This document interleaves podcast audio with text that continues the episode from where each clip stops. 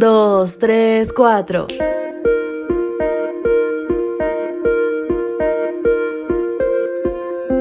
Al perder el trabajo, el Estado lo priva de la custodia.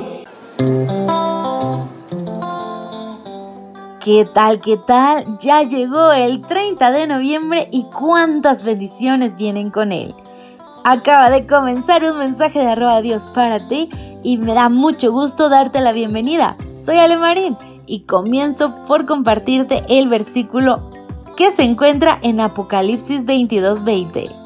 El que declara esto dice, sí, vengo pronto, amén. Ven Señor Jesús.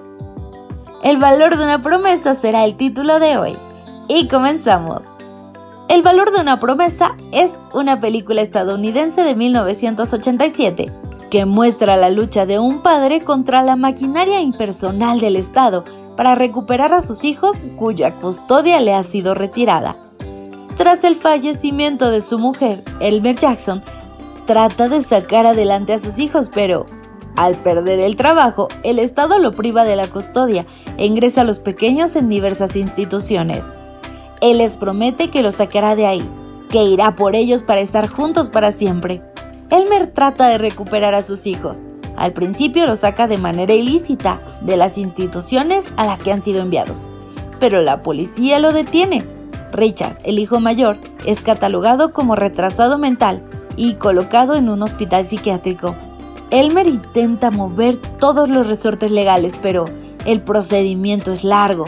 Entre tanto conoce a una mujer de la cual se enamora y ella intenta ayudarlo, sobre todo recordándole el valor de una promesa cuando él está a punto de rendirse. Finalmente, Elmer consigue reunir a su familia, pero las huellas y traumas que han dejado la separación son manifiestos. El Señor Jesús, el Salvador, prometió volver a buscarnos. Es una promesa valiosa porque, cuando se cumpla, empezará una nueva era. El mal llegará a su fin. La desigualdad, la pobreza, el dolor, el sufrimiento y la muerte serán erradicados de la tierra para siempre.